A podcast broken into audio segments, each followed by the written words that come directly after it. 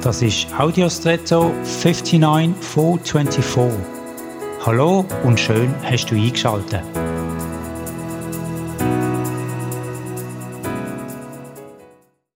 Wenn wir von etwas sagen, dass es frisch ist, meinen wir, dass es noch unverbraucht und noch nicht ist.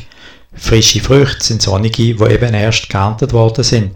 Oder frische Wäsche ist sonnige, die noch nicht gedreht worden ist. Und frisches Wasser ist das, wo gerade eben erst serviert worden ist, ohne abgestanden zu sein.